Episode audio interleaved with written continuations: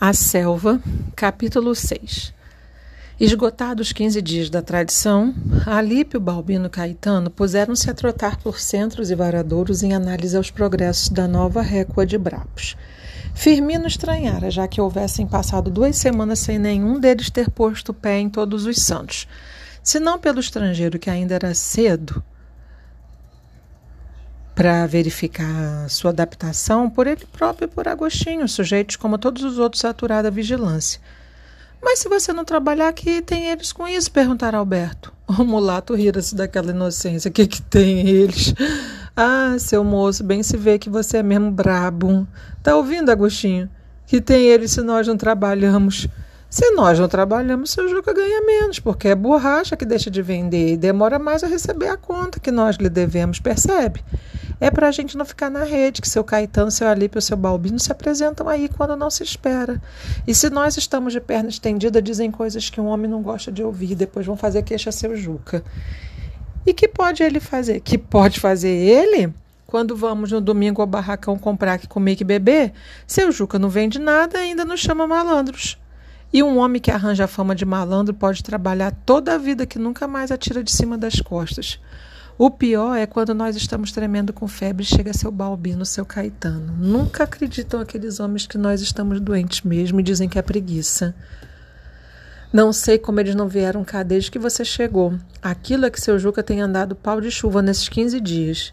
E como nos olhos de Alberto surgisse uma interrogação, Firmino explicou-lhe. Seu Juca quando não tem cá mulher e filhos, passa as noites a jogar solo e a beber porres de bebidas finas. Os dias são para curar bebedeira, os empregados ficam lá a servir de parceiros. Aquela tarde, porém, mal haviam terminado a defumação, ouviram tropiar e logo Balbino lhes surgiu por detrás, detrás do canavial. Nunca Alberto lhe vira expressão tão cerrada e dura. Dirigiu-se a Firmino. Boa tarde, então. Cá vamos indo, seu Balbino. O senhor passa bem? Esse brabo está cortando a estrada que foi do Feliciano. Eu estava à espera de ordem para ir de novo cortar a minha. E que tal? Ele já entigela bem e vai andando no corte dos paus. Seu Balbino não vai ver? Vou. E fazendo gala do seu domínio, sem mais palavras, se afastou em direitura à vereda. É capaz de você amanhã já ter de sozinho, aventou Firmino. Não me importo mais sem rifle. É verdade, você precisa de um rifle. Diga a seu Balbino que ele pode mandar do Igarapé-Açu. É caro? Ui, muito caro. 500 mil réis e mais. Em segunda mão é que é mais barato, mas só quando morre algum seringueiro. Atravessaram o terreiro e, como ali estivesse presa a égua que trouxera Balbino, o mulato avançou para ela, passando-lhe a mão pelo dorso em longa carícia. Estremeceu a pele do animal, a sua cabeça voltou-se negligentemente para quem assim o afagava e logo tornou a roer as ervitas do chão. Entraram por fim na barraca e, tendo Firmino abatido uma cotia, entregaram-se à sua extirpação. Pouco depois, Alberto enxergou, enxergou atrás do canavial algo de muito estranho que deixou estupefato. A égua fora levada para ali, junto dela estava Agostinho, trepando no caixote com a roupa de descomposta. Não quis acreditar. Abriu muitos olhos e fixou melhor. Não, não era ilusão. Firmino, Firmino, olhe! murmurou no seu espanto. O mulato riu em catadupa e gritou para Agostinho: Ai, seu cabra escovado! Alberto quedou-se a contemplá-lo, sombria e severamente. Vendo aquela expressão reprovadora, Firmino inclinou a cabeça e disse com voz sumida: Não há mulher que vai um homem fazer aqui. É horrível, é horrível. Também seu Alberto irá um dia laçar a égua. Eu não diga isso? Proíbo-lhe que me diga isso, ouviu? Você verá, seu moço, você verá. Deixa chegar o dia. As suas mãos pararam na limpeza da cutia como se repentinamente se aliassem do que faziam. Alberto abandonou a alpendrada, vencendo o impulso de esbofetear o companheiro. Lá dentro deixou-se cair na rede a lutar com acho que lhe incendiava os nervos. Não havia mulher, porcos miseráveis. Como a bordo sentiu-se novamente diferente, de todo separado daqueles homens, pelo nojo que lhe provocavam. Não poder fugir dali, fugir de tudo aquilo, libertando-se do pesadelo. Acabou por estranhar o silêncio da barraca, nem ruído de passos, de facas ou de pratos, nada. Suspeitando também de Firmino, levantou-se e dirigiu-se à cozinha. Firmino não estava lá. A água fervia na panela, trazendo à superfície pedaços de cotia. Alberto voltou a deitar-se. Pouco depois ouviu entrar Agostinho e mais tarde Firmino. Por fim, a voz do mulato chamou-o para almoçar. Não foi. Que não, que não tinha vontade.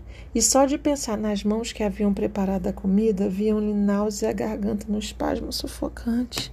Seu Alberto está doente? Era o vulto de Firmino recortando-se junto à sua rede através do mosquiteiro. Alberto olhou um momento. Estaria a rir-se dele? Respondeu-lhe secamente: Não, não estou, mas não quero nada. Veja você bem que as febres às vezes começam assim. Falava tão sincero e fraternalmente que Alberto desorientou-se. Era bondoso ou era indigno esse homem que, depois de ser repugnante, se envolvia tão compassivo e delicado? Não tenho vontade, mas não estou doente. Quero é que me deixe sozinho. Já do terreiro, a voz de Balbino chamava por ele. Levantou-se e correu à porta para não se fazer esperar.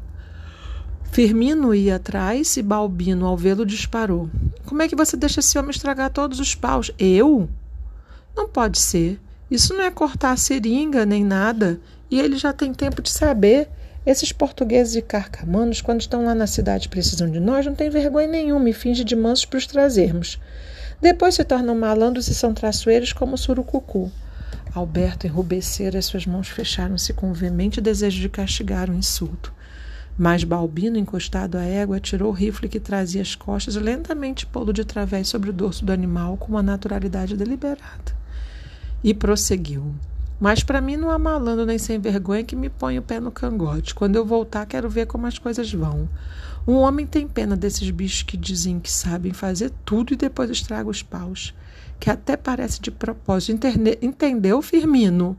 Até a volta ergueu o rifle, levou ao pé ao estribo, montou e partiu em ostensiva atitude de quem não teme desafronta alguma.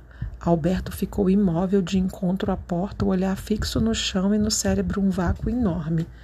Os raciocínios perdiam continuidade lógica, sobrepondo-se e amalgamando-se confusamente, enquanto o inseto de muitas pernas a deambular na parte do terreiro que os olhos dele abrangiam Parecia-lhe que vagueava sobre as suas próprias pupilas ao sabor da indignação abafada.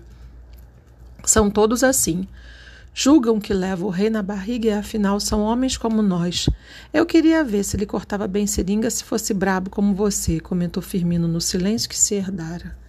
Alberto volveu a si. Eu sei o que é. Ele quer vingar-se. Ah, ele tem razão de que este você? Logo me pareceu que aquelas palavras não andavam sozinhas, mas que foi? Agostinho achegou-se também para ouvir o episódio de Manaus e os dois concordaram. Seu ato revoltante proibir alguém de ir à terra quando o navio chega a uma cidade. O pior é que ele nunca mais deixa você descansado. Vamos ver. Perdido por um, murmurou Alberto, com um amor próprio ainda mais ofendido agora ao evocar as humilhações do que quando as sofrera. Veio de novo o silêncio. Firmino, encostado à parede, limpava as unhas com uma farpa tirada das paxiúbas. E Agostinho, sentado no caixote, embrenhava-se no fumo do seu cigarro. Depois Firmino reagiu. Bem, vamos à vida. Você quer vir, seu Alberto? Aonde? Ao Igapó.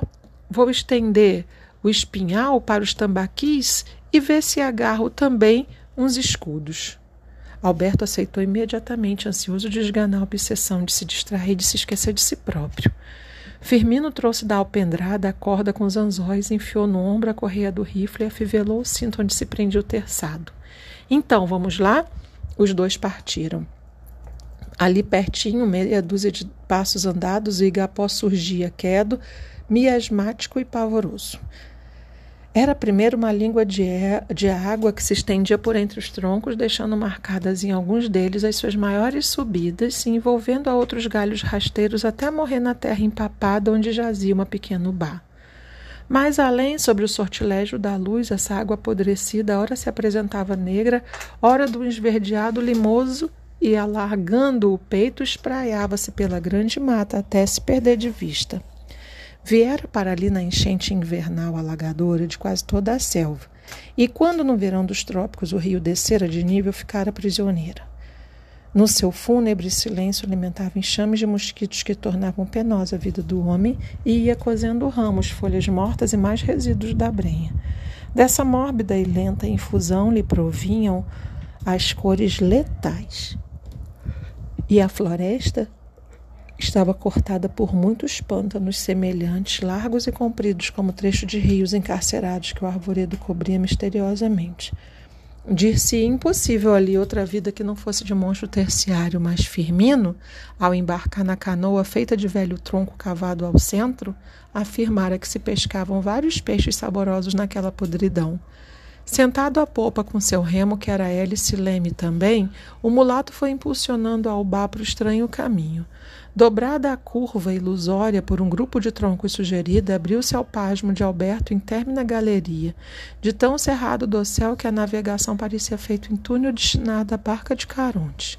Ao lado, os caules arbitrariamente dispostos de todas as alturas e diâmetros serviam de colunas desordenadas à cúpula verde espessa da galharia e liames que se entraçavam por cima num tal afã de vida que dir-se-ia secreto anseio de mútuo jogulamento, desciam em ornamentação de pesadelo longos fiapos, raizedos inverossímeis da cor do café moído. A água morta fora dando ali uma outra expressão à selva, impondo o negro, o amarelo, o castanho e festonando a gruta de estalactites vegetais. De quando em quando, Firmino, com os olhos espertos sempre alerta, volvia à direita ou tonejava à esquerda, fugindo de ramo saliente onde se enroscavam grandes serpentes, se ocultava o tapiú, o táxi, o favo das cabas, vespas de cuja mordedura Alberto já conhecia dor insuportável. Depois, onde eram maiores os ramalhos e mais limpa a superfície, o mulato deteve a piroga. Agarrando um dos frutos que levava para a isca, atirou ao igapó. Chape. Fora um ruído pequeno, mas que ali, agora mais do que grande volume tombado no largo, e desimpedido ecoara. E antes mesmo de o fruto mergulhar, Alberto viu num relâmpago surgirem à tona sôfregas bocas de peixe. Aqui está bom, vamos pôr o espinhel. Era branca e delgada a corda onde se prendia outras mais curtas, providas de anzóis e sementes de catauari. Amarradas às extremidades a dois troncos, a maioral ficou estendida, em ligeira curva a flor da água, enquanto para o fundo descia suas tentações. E Firmino remou de novo, sempre para além, sempre mais para além, sempre mais para além. Seu Alberto ainda não viu nada. Lá onde estão os cascudos e as traíras é que é de um homem se benzer. Meia hora bem remada. Se baixa, seu Alberto, olha o ramo que lhe tira os olhos. E Albá meteu a proa a uma das margens da terra úmida, enfolhada e pardacenta. É aqui? É perto. Num instante chegamos lá. Puseram-se a andar sobre a folhagem morta que alarmava a floresta com range-range da pisadura. Depois Firmino voltou-se levando o dedo aos lábios. Agora, devagarinho, e mais adiante sussurrou: Olhe, olhe. Por uma fresta da selva vislumbrava-se uma pequena clareira, o chão negro lamacento e sobre ele pernaltas de deslumbrante plumagem. Alberto reconheceu logo a garça nível e delicada, a jaburu tristonha, maguari pensativo como se houvesse despegado de um templo oriental, e outras mais, entre tantas outras que só memória prodigiosa identificaria na variedade imensa. Algumas, já saciadas e preguiçosas, modorravam ao sol com uma perna sobre a asa e o bico recolhido no peito velumoso. Outras, de berrantes cromatismos, desarqueavam o pescoço longo, estendendo-a para a terra, bicada ali, bicada aqui, os olhos redondos luzindo muito a cata do que quer que fosse. Mas havia ainda mais asas, asas que desciam muito abertas em furta cores de apoteose após um voo lento por cima da clareira. Lá estavam também os urubus negros a denunciarem putrefação. O pescoço depenado e a cabeça de cínicos devoradores de cadáveres. Indicando as aves esbeltas, mimo de beleza na solidão imperante, Firmino interrogou, colocando o rifle em linha de disparo. Quer que mate uma? Come-se. Para comer não vale a pena gastar bala. Então não mate. E rompendo-lhe a galharia, Alberto aproximou-se. Pressentindo-os, Os urubus ladinos foram os primeiros a pôr-se em fuga e logo todas as asas de novo se abriram quebrando o silêncio com o estrépito do levante. O cenário metamorfoseara-se. O que era de longe beleza, concha de luz e moldura de policromatela, era de perto fealdade e imundície. Na água presa como a do Igapó, na concavidade da terra e abandonada pelas outras que se tinham escoado mal o rio derem vazar, ficara apenas um charco, onde se recolheram quantas vidas por lá deambulavam. A princípio dava alegria aos olhos topá-la assim no meio da selva, a oferecer à luz solar a face lisa e brilhante. Vinham então os patos bravos e as marrecas multicolores chafurdar ali, e as próprias onças traziam os filhotes a desendentar-se caldo de todas as culturas e gordo por isso em manjares invisíveis, os prisioneiros não sentiam o cárcere e viviam em crescimento e abastança, despreocupados ante os contrafortes que os cercavam por todos os lados. Mas com o verão o sol ardia mais e o que for um metro de profundidade era agora só dois palmos. A poça começava a secar e os reclusos a morrerem. A água tornava-se para sempre negra, exalava cheiro fétido que ia empestando os arredores. Já nem onças, nem pacas, nem veados acorriam ali a matar a sede. A superfície reluzia agora a escama dos cadáveres, e no céu os urubus iam riscando seus adejos sombrios. Tudo aquilo se corrompia e fermentava. Vendo-se já no fundo os galhos enlamaçados, as folhas que apodreciam e as espinhas dos que mais depressa asfixiaram. Mas a vida prosseguia entre aquele lixo da morte. Na sua ânsia louca de criar, que a levava a silogismos perturbantes, abalando o siso de botânicos e zoólogos, a selva dera existência a seres que brotavam da própria podritude e fervilhavam agora no lodo que se transformara a água cativa. Vermes, não. Traíras, cascudos e acarás, peixes da lama, peixes negros de óssea revestidura, que era como uma couraça e, ignorantes dos cursos, se compraziam em espadanar no fétido tremedal. Deslizavam também ondulando para abrir caminho nessa vaza pestilenta. Os temerosos puraquês que tinham sete fôlegos de gato e pele viscosa de enguias. Firmina aguçou a ponta da pequena vara e com ela fisgou um. Não lhe toque, seu Alberto. Por quê? Vai ver. Despiu a blusa numa das mangas, envolveu o cabo do seu facão e com a lâmina roçou de leve o doce do puraquê. Agora toque aqui, mas só com o dedo, indicava o espigão do terçado que aparecia na extremidade da madeira. Alberto obedeceu e logo se sentiu percorrido por um forte choque elétrico. Firmino sorria e explicava: Esse bicho é assim.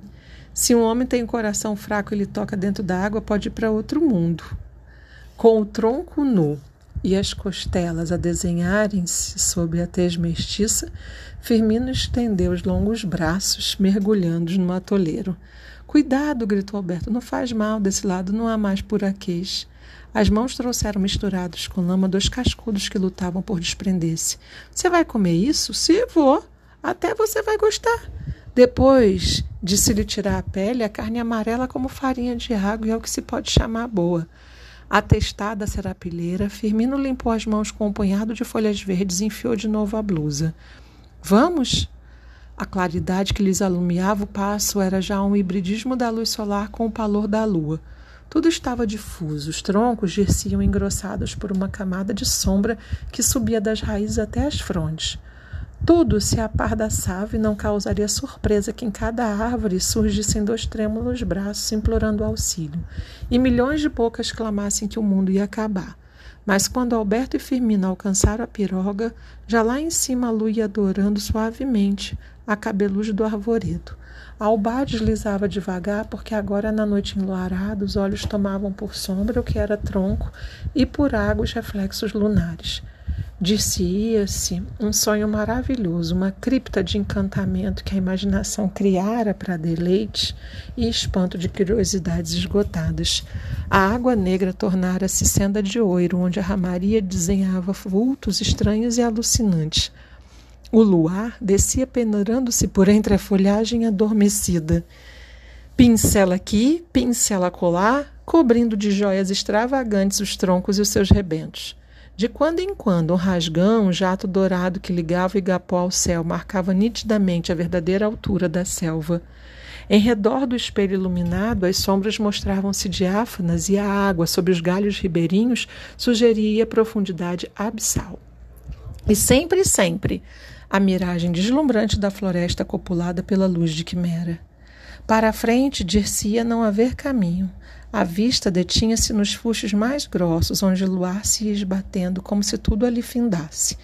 Mas quando a proa avançava para o obstáculo, a selva rasgava-se de novo, a ilusão repetia-se, o mundo fabuloso continuava. E silêncio. Um silêncio de boca enorme que se abrira para soltar grito pânico e ficara muda estarrecida para toda a eternidade. Se Firmino suspendesse o remo, o Igapó pareceria uma fantástica necrópole de sereias e tritões. Os dois homens iam também silenciosos. Subitamente, porém, Alberto interrogou: Então aqui não há mulheres? Firmino respondeu com humildade de quem desejava absolvição para a cena repugnante da tarde. Não, não há. Para seringueiro sem saldo, não há. Por quê? Porque seu Juca não quer. Ora, essa. Seu Juca é quem manda buscar os brabos ao Ceará e lhes paga as passagens e as comedorias até aqui. Se eles viessem com as mulheres e a filharada, ficavam muito caros. Depois, se um homem tivesse aqui a família, trabalhava menos para o patrão.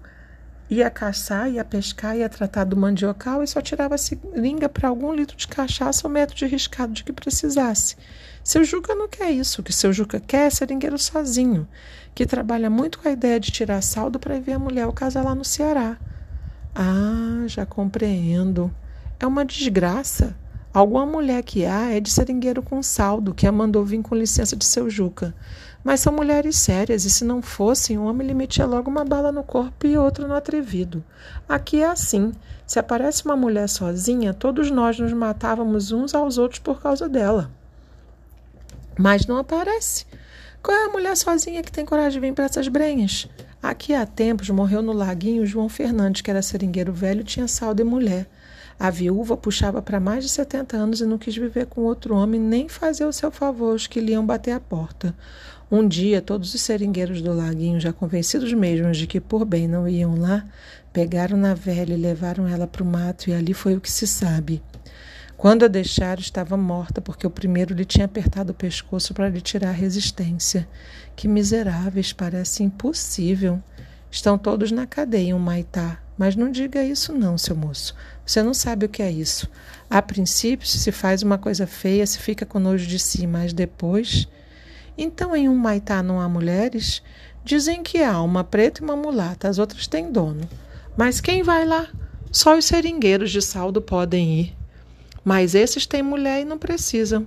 Os outros não vão porque seu Juca tem medo que eles não voltem e nos deixem ir.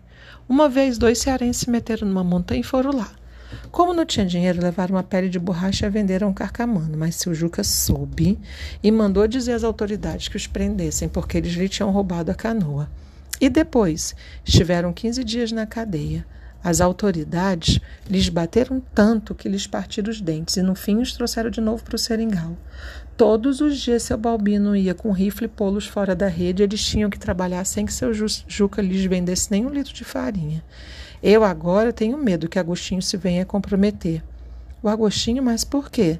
Ele anda sem juízo por causa do macunhatando Lourenço. Lourenço é aquele caboclo velho que vive no lago do Igarapé-Açu. A moça não tem mais de nove anos e Agostinho quer casar com ela. Foi pedir lá ao pai e o caboclo disse que não, que nunca se tinha visto uma coisa assim.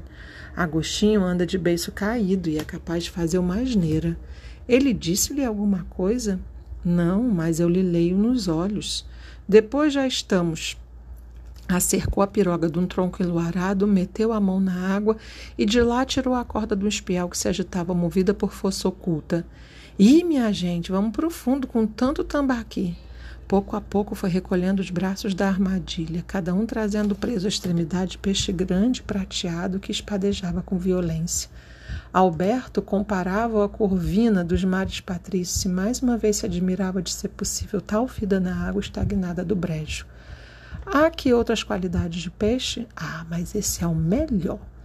Novamente em marcha, a escamaria dos tambaquis tornava-se argente o tesouro no regaço estreito da ubá.